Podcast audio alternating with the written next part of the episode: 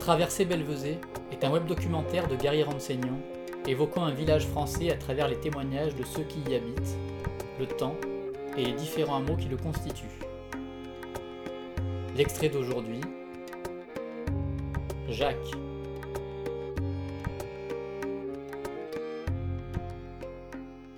Avec mon épouse et mes trois enfants, nous sommes arrivés en 1971 parce que nous vivions beaucoup à l'étranger et il nous fallait un point de chute pour les vacances, les meubles, etc.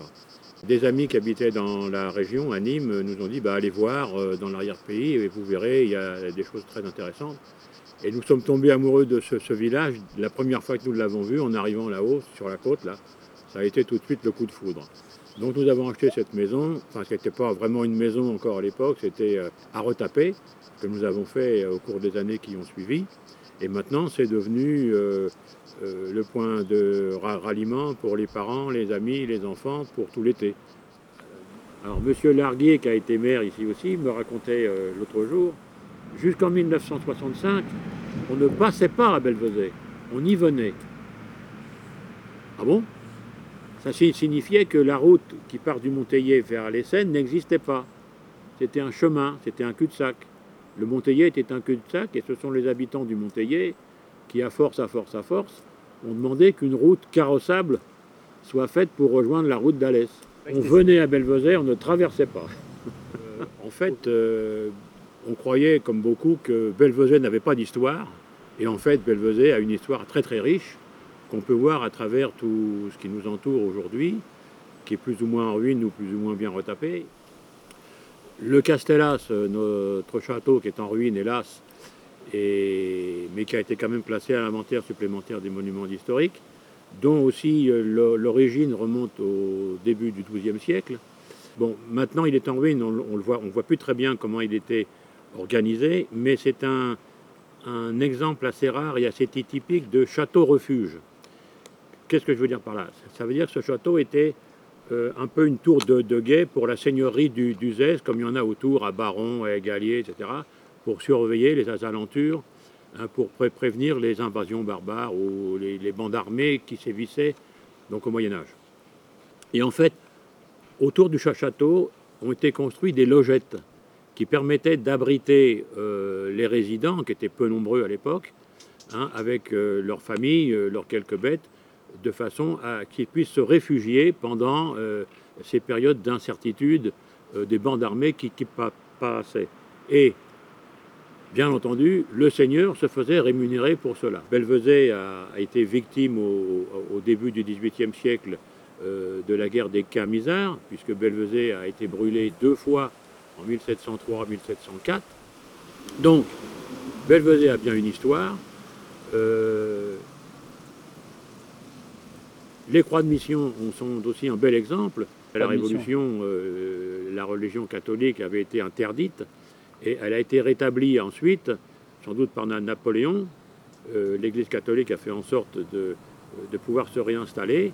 Et donc, à chaque mission, parce que Belvezet étant un village reculé, hein, euh, il n'y avait pas de route à l'époque, il n'y avait que des chemins. Donc, on envoyait des missionnaires, qui étaient des prêtres donc agréés, de façon à rendre les sacrements, faire les baptêmes, donc les mariages, etc. Et à cette occasion, à chaque fois qu'il y avait une mission, on replantait une croix de mission pour célébrer cet événement. Et une des plus caractéristiques est celle qui se trouve à la nouvelle église. Euh, elle est assez rare, euh, et euh, j'invite les gens qui passent là à aller la voir et à essayer de décrypter tous les symboles qui sont, qui sont attachés et qui racontent en fait la passion du Christ.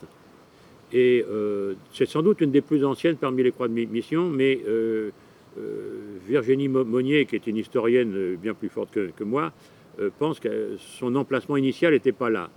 Elle a été mise là à la faveur de la construction de la nouvelle église. Voilà. les, premières croix de mission sont revenues peu de temps après les années, enfin au début des années 1800, et je crois que la dernière c'est 1870 à peu près, hein, sous réserve euh, des, dates beaucoup, plus précises. Il faut savoir que ces croix de mission, en fait, existaient bien avant. Elles existaient au Moyen Âge, parce que Dans ces villages, il n'y avait pas de, prêtres forcément bien compétents, et il y avait déjà des missions régulièrement pour distribuer la bonne parole dans ces villages reculés, et d'autant plus que pendant la réforme, l'Église catholique voulait renforcer son influence ici. Voilà. Et toutes ces croix de mission antérieures, donc euh, disons des années 1600 à 1780, ont disparu. Celles qui sont là maintenant sont celles qui sont venues à partir du début du 19e siècle. Alors, donc on va revenir sur Ancienne Église, qui est quand même euh, le monument emblématique, à mon avis, euh, du, village, en plus de la croix de mission qui est, là-bas. C'est que ça, vraiment, c'est une grande partie de l'histoire de ce, village. Bon, elle a été construite en bas, qui est en doute le hameau donc initial, et euh, euh, son histoire remonte au début du XIIe siècle. La partie la plus ancienne, on pense que c'est vers 1140, 1145, etc. Bien. Alors, euh, c'est devenu au cours des, âges un prieuré, et il s'appelait le prieuré de Saint-André. C'est l'église Saint-André.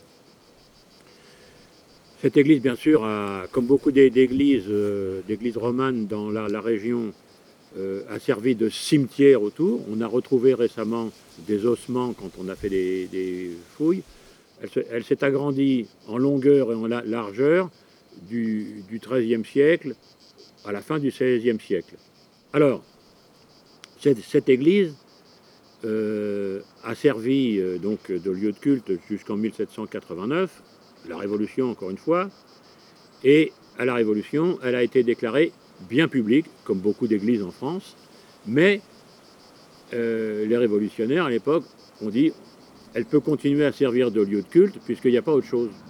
Bien. Donc elle a continué à servir de lieu de culte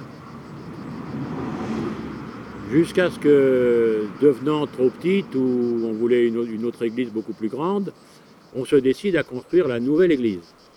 La nouvelle église, qui est en restauration donc aujourd'hui, et euh, il y avait un problème de financement de cette nouvelle église, il n'y avait plus les fonds pour euh, donc la finir. Alors, euh, il a été décidé de vendre l'ancienne église à des privés.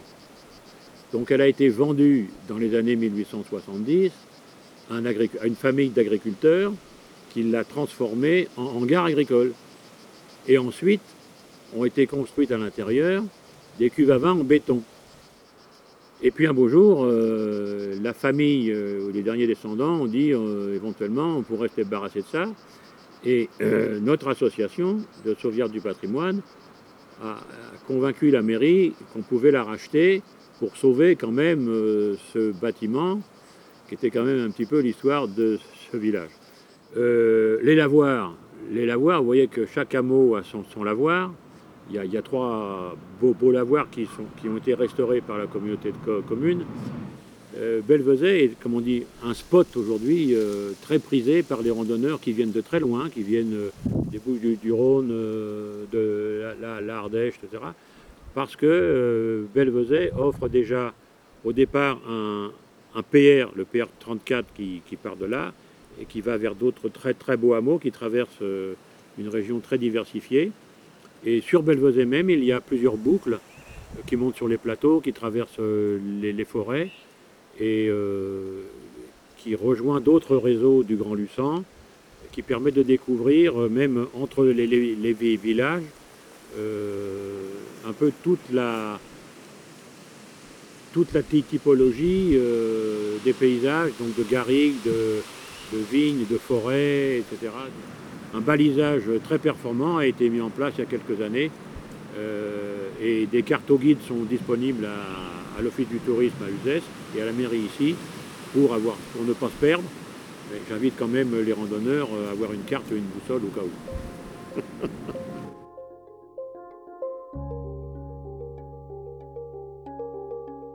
C'était un extrait de Traversée Belvezé. Retrouvez l'ensemble du web documentaire sur traversée-belvezé.fr.